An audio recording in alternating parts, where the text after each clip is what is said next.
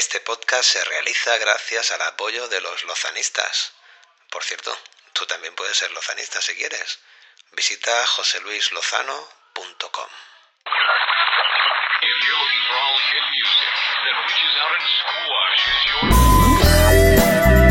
Buenas tardes, buenos días, buenas noches, cuando quiera que sea que te has acercado hasta ese aparatito mágico y le has dado al botón de play.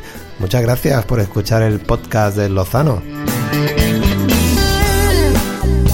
Bueno, hoy te quiero contar eh, varias cosas. Eh, una de ellas es algo que, bueno, te lo digo así con una sonrisa, porque es curioso y creo que no soy el único al que le pasa. Hace poco estaba charlando con otro artista y me decía que en su entorno laboral él trabaja en un hospital. Pues sus compañeras, sus compañeros le decían, pues, bueno, presas de la emoción, ¿no? Oye, ¿por qué no te presentas a la voz, tío? Oh, la pregunta, la sugerencia. bueno, no, no, podíamos dejar de, reírnos, ¿no? Yo, eh, bueno, su respuesta pues mm, era similar a la mía, ¿no? La mía ante esa pregunta suele ser, mm, ¿tú me has escuchado realmente a mí? Porque seguramente no pasaría ni de, los castings. Eso por un lado. Y por el otro lado, diferentes consideraciones, ¿no? Eh, por un lado, creo que algunos artistas no estamos por un lado, ni con esas pretensiones ni pretendemos jugar en esa división. Yo hace muchísimo tiempo que considero que la música, como arte, no tiene que ser una competición. Entonces me da cierta alergia a estos eh, talent shows televisivos. Yo respeto muchísimo a quien a quien les guste, a quien los vea y por supuesto quien quiera participar en ellos. Es totalmente lícito, faltaría más. En todo caso, pues bueno, honestamente a mí es algo que no me interesa, no me interesa tampoco como televidente, prefiero entretenerme con otras cosas y no me gusta para nada el, uso que se hace de, las personas que, que, juegan a esto, ¿no? Porque, claro, como me decía mi compañero, ¿no? Con el que hablaba el otro día, eh, ¿quién se acuerda de la pasada edición de La Voz o de la anterior? ¿Quién concursaba? ¿Dónde están? ¿Dónde están sus proyectos musicales? Normalmente estas personas cuando salen de un concurso de estos se, se ven de repente sacando un disco en el mercado que han grabado durante apenas dos días de sesión de estudio en el que han llegado y tenían todas las canciones ya preparadas, por supuesto no las han elegido ellos y me da la impresión de que es un poquito una grabación rollo karaoke, ¿no? O sea, llegue usted aquí, cante sus canciones y venga el disco a los supermercados. Bueno, en todo caso, ya te digo, no es una cosa que me pueda interesar a mí o a otros artistas eh, con los que yo tengo mis, mis, conversaciones y creo que, estamos en, un ámbito de la cultura diferente a este, ¿no?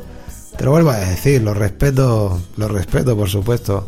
En mi ciudad, en Santa Coloma de Gravanet, en esta edición del programa televisivo, televisivo he dicho, anda que yo también estoy fino, del programa televisivo, eh, hay dos, dos conciudadanos míos que están concursando. A ambos dos eh, les he escrito mensajes de manera privada deseándole la mejor de las suertes y ojalá eso les ayude a ellos a poder tener una trayectoria artística en mejores condiciones de las que puedan tener actualmente. En todo caso, si ellos han decidido estar ahí, bravo por ellos, adelante y a todos los que sois seguidores de, de estos, de estos chicos, pues oye, fenomenal. Si, si yo creo que, hay campo para todos.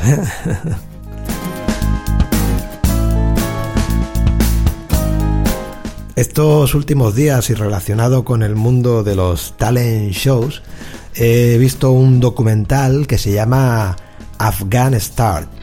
Afghan Star es un documental interesantísimo, es un documental eh, magnífico es un documental en el que se habla acerca de un talent show, ¿eh? similar a este del que estábamos hablando antes, en el que en un país como Afganistán, ¿eh? devastado por, por la guerra, pues luchan por hacerse hueco una serie de, cantantes, ¿no? Claro, en Afganistán eh, está la religión del Islam y también pasó por allí algo que se llama los talibanes, con lo cual las condiciones de libertad son bastante diferentes a las que nosotros aquí podemos disfrutar. Por ejemplo, en este documental hay una chica que en su actuación, pues presa de la emoción que, tiene que dar la música y que efectivamente la da, se pone a dar unos pequeños pases de baile. Eh, os prometo que son unos pases de baile eh, súper eh, tímidos, bueno, nada comparado con, yo qué sé, me pongo a pensar en Shakira o Beyoncé o algo así, ¿no? Bueno, pues el documental retrata cómo después mm, un porcentaje grandioso del país, ¿no? Se pone en contra de, esta mujer, ¿no? Que ha bailado en escena, que no ha llevado velo en la cabeza durante, creo que son dos o tres segundos, ¿eh? En la actuación que yo he visto, no, no, no mucho más.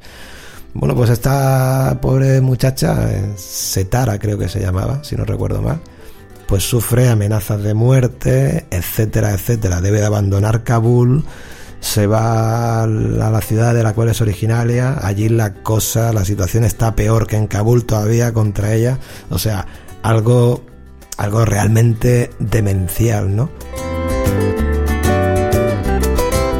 Este documental es muy interesante también por, por ver cómo, por ejemplo, cómo funciona el fenómeno televisivo allí, ¿no? Se ven imágenes de lo que son el plató, que es un plató itinerante, va, cambiando de ciudad en ciudad, ¿no? Es algo así, me da la sensación al ver el documental que es como una feria ambulante, ¿no? Que a cada pueblo que llega, pues fíjate, el Afghan Start este es un fenómeno en Afganistán tremendo, ¿no? El documental habla de la edición del 2009 que fue, que fue la primera.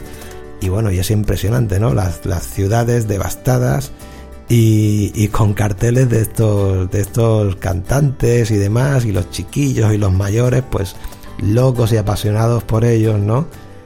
Eh, bueno, muy curioso, muy curioso. Os recomiendo que, que podáis echarle un vistazo a este documental. A mí me ha gustado mucho, mucho verlo. Eh, creo que los documentales es un, es un buen sitio donde, donde encontrar historias muy, muy potentes y muy interesantes. Yo me, estoy empezando a aficionar a ello y no os extraña que de vez en cuando os cuente alguno de los documentales que, que haya visto. Os dejo en las notas del programa eh, algunos enlaces de interés para que podáis ver de qué va esto de, de Afghanistan. Yo no sé si ustedes sabían que en Afganistán existe este tipo de, de programa, ¿no? Es curioso, de verdad, en el documental se ve como la gente, pues, eh, por ver el programa, pues imagínate, ¿no? Eh, conectan televisores con antenas improvisadas, con baterías de, coche, ¿no? un gran porcentaje de, la gente funciona con baterías de coche. Bueno, quizás hasta, hasta, hasta la gran mayoría, ¿no? Y hasta qué punto llega el, tema del fanatismo religioso, ¿no? Que eh, piden, y creo que lo llegan a conseguir incluso, que por la noche se se corte el, suministro telefónico, ¿no? Ya que es, vía teléfono, SMS con el que se hacen las votaciones y, demás, ¿no? Para intentar boicotear un poquito al canal de televisión que, que genera este, este show, este espectáculo, vaya.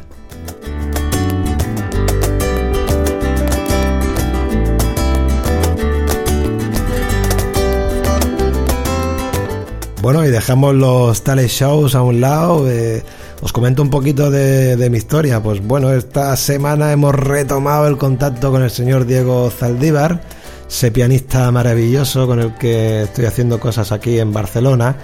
Eh, deciros que Diego se ha decidido a editar su disco en físico y en breve en breve lo podréis adquirir en sus conciertos bueno en sus conciertos desde ya porque los discos él los tiene ya y seguro que a sus conciertos los lleva y yo le he convencido vosotros sabéis que yo soy muy friki de las tecnologías le he ofrecido que podamos hacer un sistema de venta en su página web para que se lo puedan comprar desde donde sea, ¿no?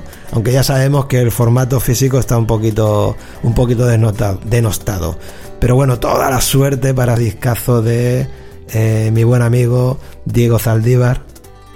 Y nada, que también, también os dejo ahí algún enlace de la página web de Diego Zaldívar y en Bandcamp, en Spotify también lo podéis escuchar, pues también, también os pongo ahí los enlaces de Diego Zaldívar en Bandcamp y en Spotify. Bandcamp es una plataforma muy interesante para escuchar música porque entre otras cosas, si no sois eh, suscriptores premium de Spotify, pues en Bandcamp no os vais a encontrar con publicidad en las escuchas.